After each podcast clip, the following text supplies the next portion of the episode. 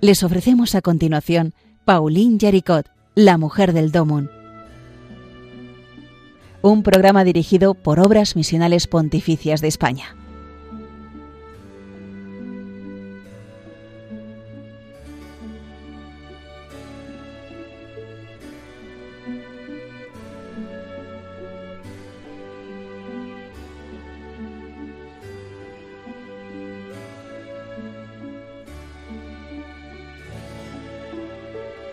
Buenos días, queridos amigos de Radio María y de este programa matutino que se llama Pauline Jaricot, la mujer del Domun. Vamos a ponernos en manos de María, vamos a ponernos en manos del Señor para que este día vaya sobre ruedas y este programa sirva para iluminar nuestra fe y nuestro deseo de ser de Cristo. En el nombre del Padre y del Hijo y del Espíritu Santo. Amén. Señor, Tú has inspirado a Pauline Marie Jarricot la fundación de la propagación de la fe y del Rosario Viviente, así como su compromiso total por la causa de los trabajadores. Que pronto llegue el día en que la Iglesia pueda celebrar la santidad de su vida, que su ejemplo lleve a un gran número de cristianos a dedicarse a la, a la difusión del Evangelio para que los hombres y las mujeres de nuestro tiempo y todos los pueblos del mundo puedan descubrir tu amor infinito manifestado en Jesucristo nuestro Señor, que vive y reina contigo en la unidad del Espíritu Santo y es Dios por los siglos de los siglos. Amén. Pues de nuevo, buenos días a todos ustedes, los oyentes de Radio María. Empezamos este nuevo programa de Pauline Jaricot, eh, la mujer del Domun. Les está hablando eh, José María Calderón. Sabe que este, saben todos que este programa lo, lo hacemos las personas que trabajamos en obras misionales pontificias, porque nos sentimos, nos sentimos responsables de dar a conocer la vida, la obra de esta mujer que se llama Pauline Jaricot, una mujer del siglo XIX que, que a una edad muy, muy joven tuvo la intuición de fundar una cosa que se terminó convirtiendo en una obra misionera pontificia, la obra de la propagación de la fe. Y todo con un fin, la de promover la preocupación por las misiones, el amor a las misiones. Lo hemos dicho ahora, ¿verdad? En esta oración que, se ha escrito con motivo, pues pidiendo la, beatificación de, esta mujer. Dice eh, que tuvo, eh, tú que has inspirado a Pauline Marie Jaricot la fundación de la propagación de la fe. ¿Eh? Y además dice luego que su ejemplo lleva a un gran número de cristianos a dedicarse a la difusión del Evangelio. Esa es la función de la propagación de la fe, ¿eh? dar a conocer a Jesucristo y difundir la palabra de Dios, la palabra de salvación. Desde muy joven, desde muy joven, desde muy a los comienzos de su conversión en 1816, eh, ella descubrió, entendió que su vocación era promover eh, pues eso, el deseo de dar a conocer a Jesucristo. Entonces, eh, yo quiero hablarles hoy de ese tema, del tema de cómo en ella nació ese, cómo en ella surgió ese amor, eh, pues a la misión, a la misión. Y, y cómo en ella nació ese deseo o esa conciencia profunda de que ella no podía quedarse con los brazos cruzados cuando había tantos hombres y mujeres que no conocían el amor de Dios. Un día, un día en esos años de 1817, eh, eh, ella estaba rezando en la capilla de Nuestra Señora de la Gracia, tuvo una visión, tuvo una, una clara visión. Se trataba de dos lámparas, eh, dos lámparas de aceite. Una estaba seca, la otra estaba rebosante de aceite. Pero las dos, pero las dos estaban luminosas, las dos tenían luz, tanto la que tenía aceite como la que no. ¿eh? Y es que la primera, la, que estaba seca, la que parecía que no tenía aceite, en ese momento se estaba alimentando, se estaba eh, fortaleciendo con el aceite de la otra que tenía aceite de sobra, ¿verdad? Bueno, yo creo que esto es, eh, esto es importante para nosotros, porque mm, eh, ¿cómo interpretar esto? Pues ella lo interpretó y ella, ah, contando con un, sacerdote que, en aquel momento le estaba aconsejando, la interpretó de una forma muy bonita. Francia, esa Francia en la que Pauline Jaricot vivió y que tenía una fe que desgraciadamente se estaba languideciendo, que estaba sin fuerza, sin capacidad de, una fe, una fe débil, una fe que, era incapaz de, de, mostrar la realidad que había sido Francia, eh, pues podía ser representada en esa, en esa lámpara que estaba seca, pero seguía teniendo luz, pero estaba seca, no tenía aceite. ¿eh? Pero en las otras, en la, en la otra lámpara, esa lámpara con llena de, de, em, de, fuerza, esa lámpara llena de aceite, ¿verdad? Que rebosaba aceite, eran los territorios de, de misión, que tenían una fuerza enorme y que mantenían la fe y la fuerza mm, em, de aquellos países que se habían ido secularizando de la vieja Europa.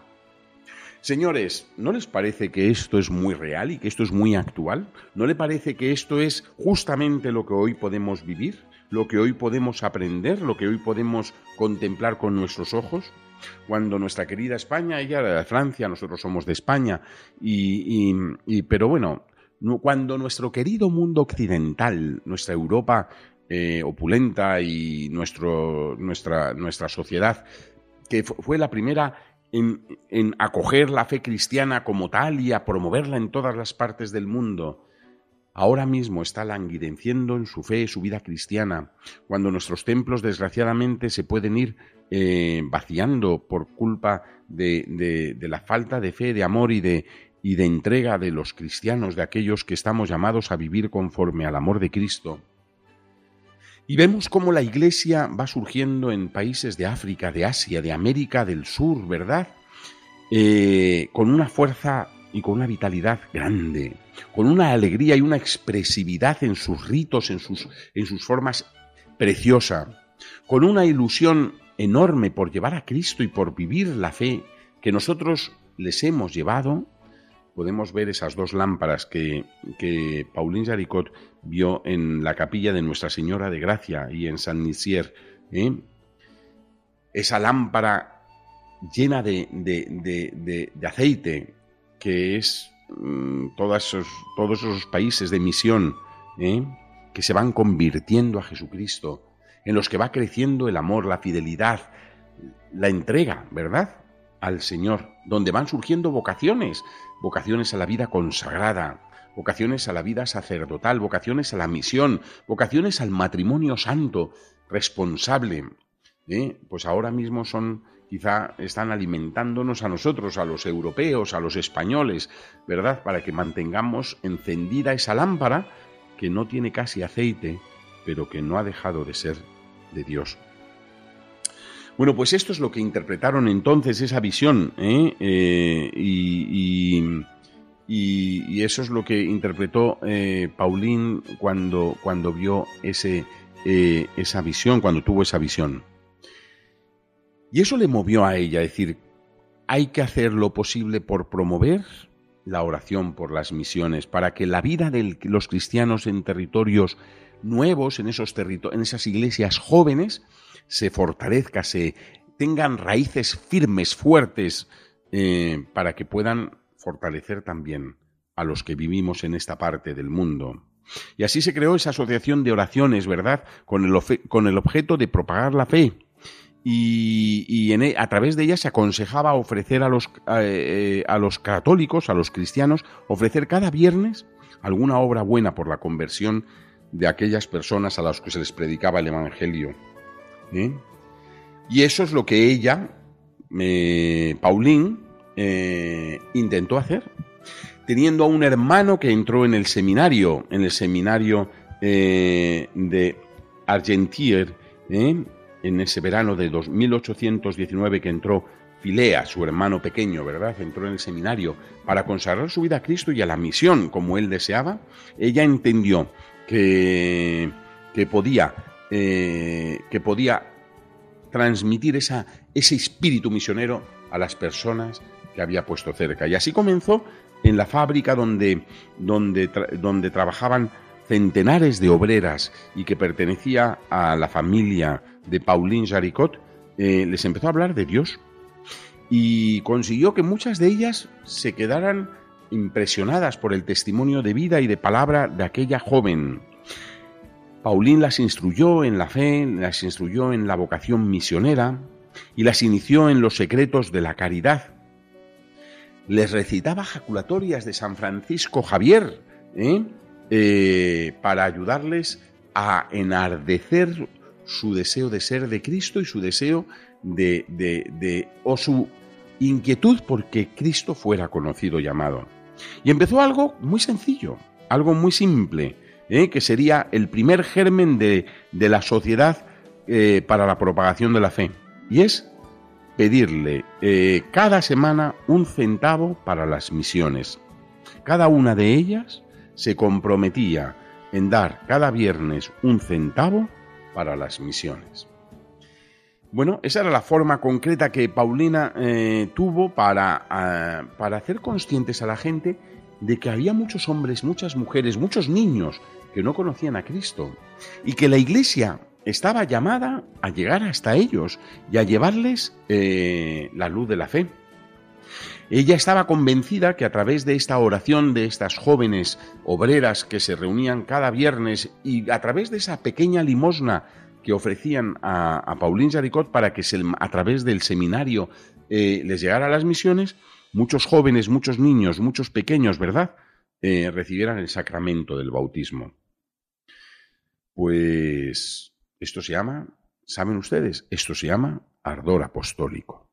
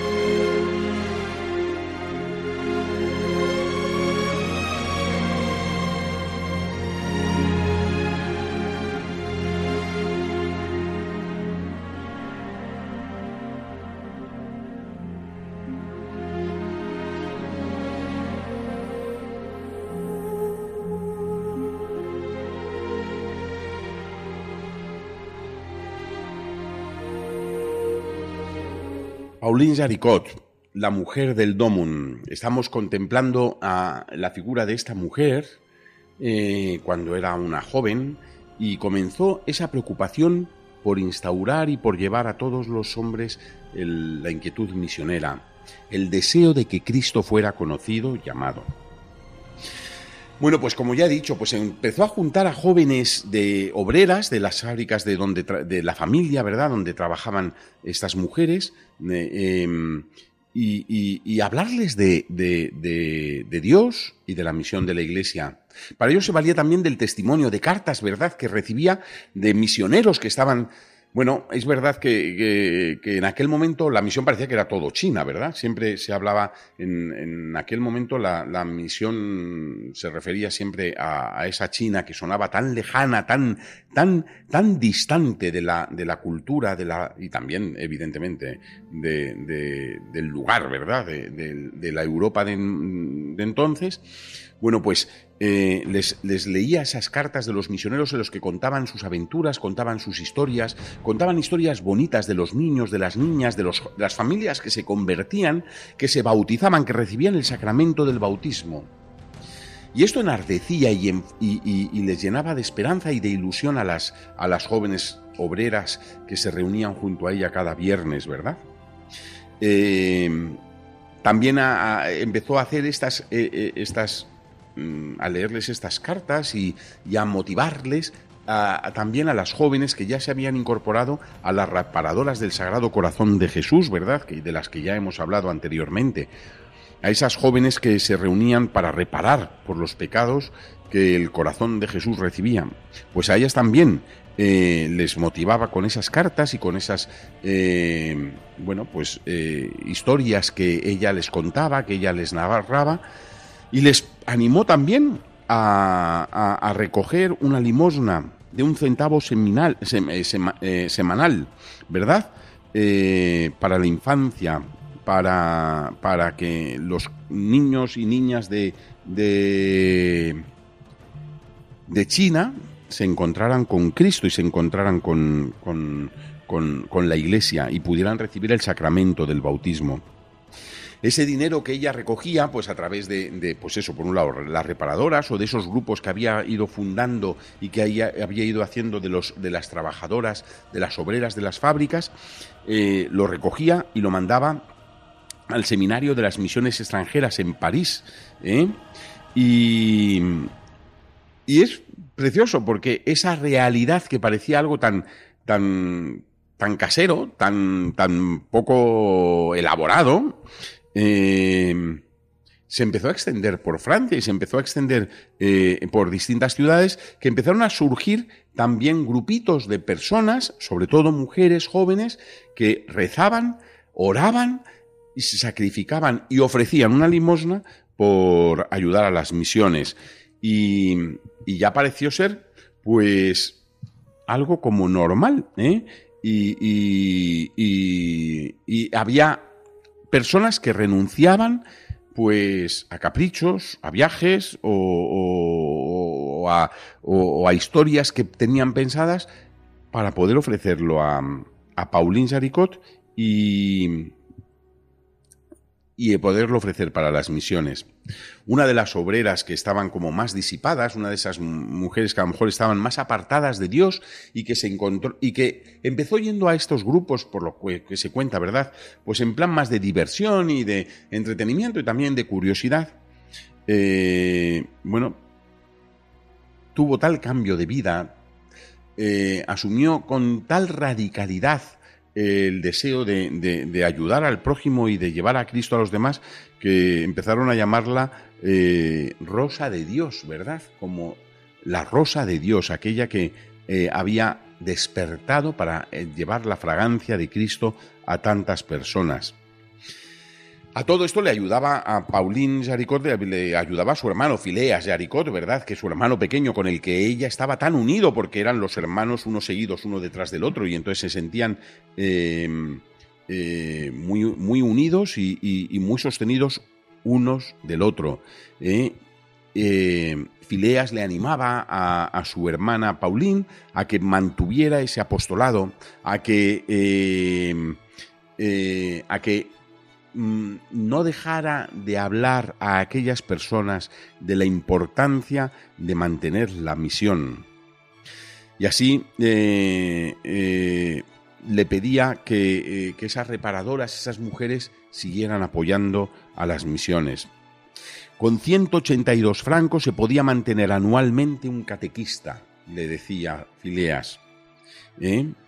Ese catequista podía bautizar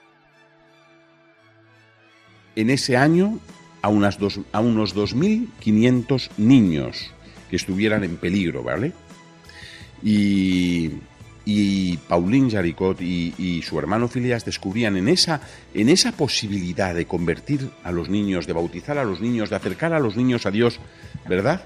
Veía una forma de, de, de contentar a Jesús, de consolar al corazón de Cristo ¿eh? y de satisfacer así a la divina justicia. Y permítanme esta disquisición, ¿eh? que hago ahora, porque me lo recuerda.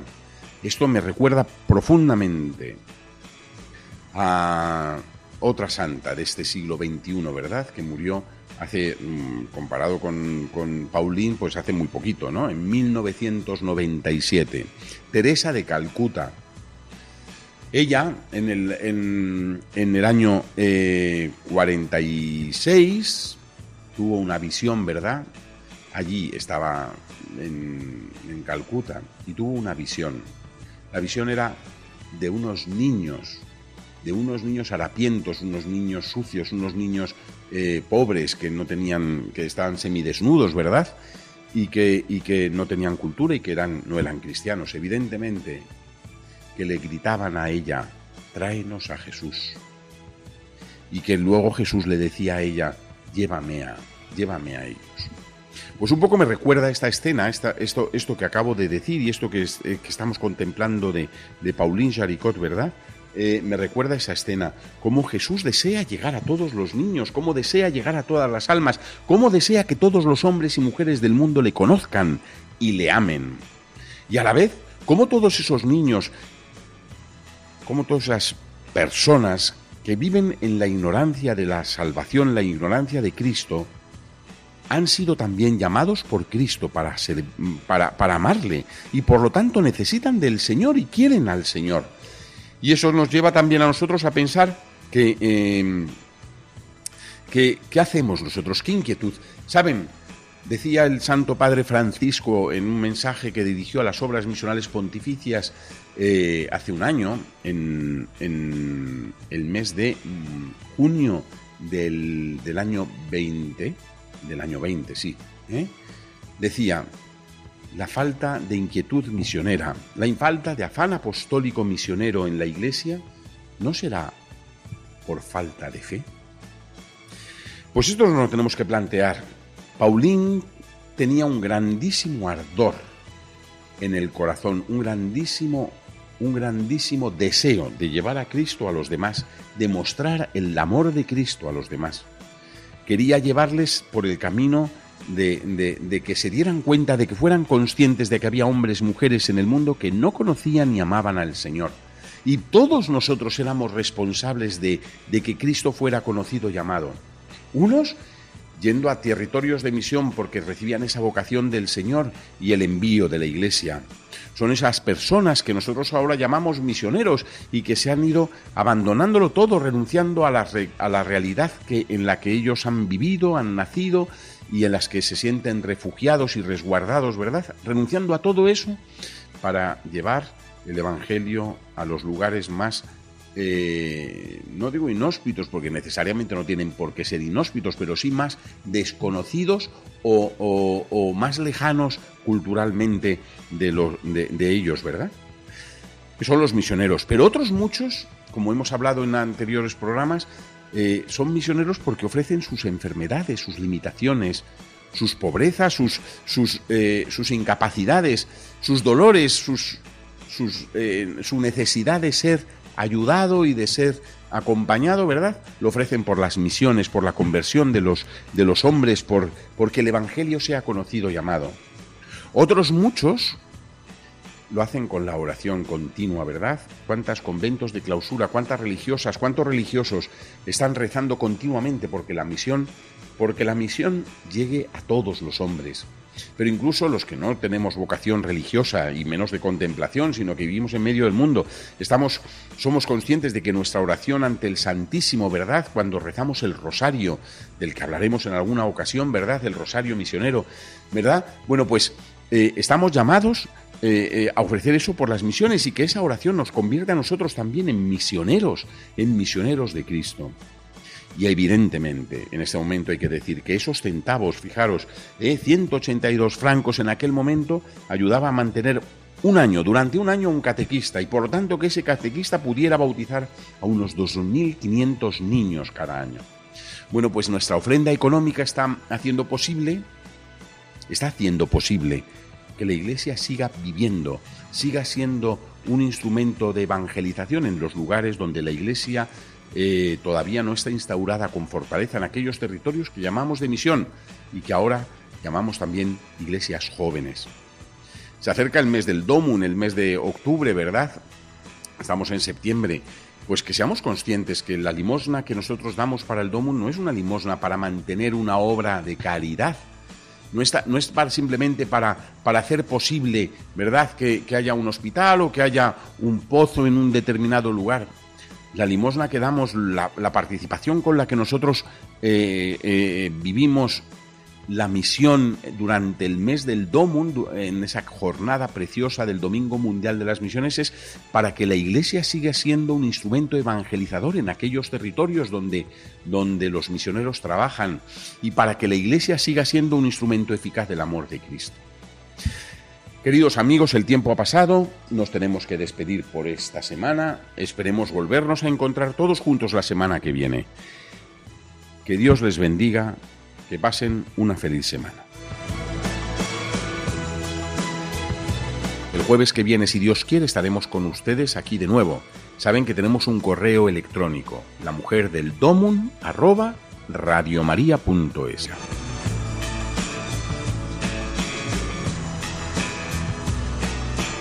Han escuchado en Radio María Pauline Yaricot, La Mujer del Domun, un programa dirigido por Obras Misionales Pontificias de España.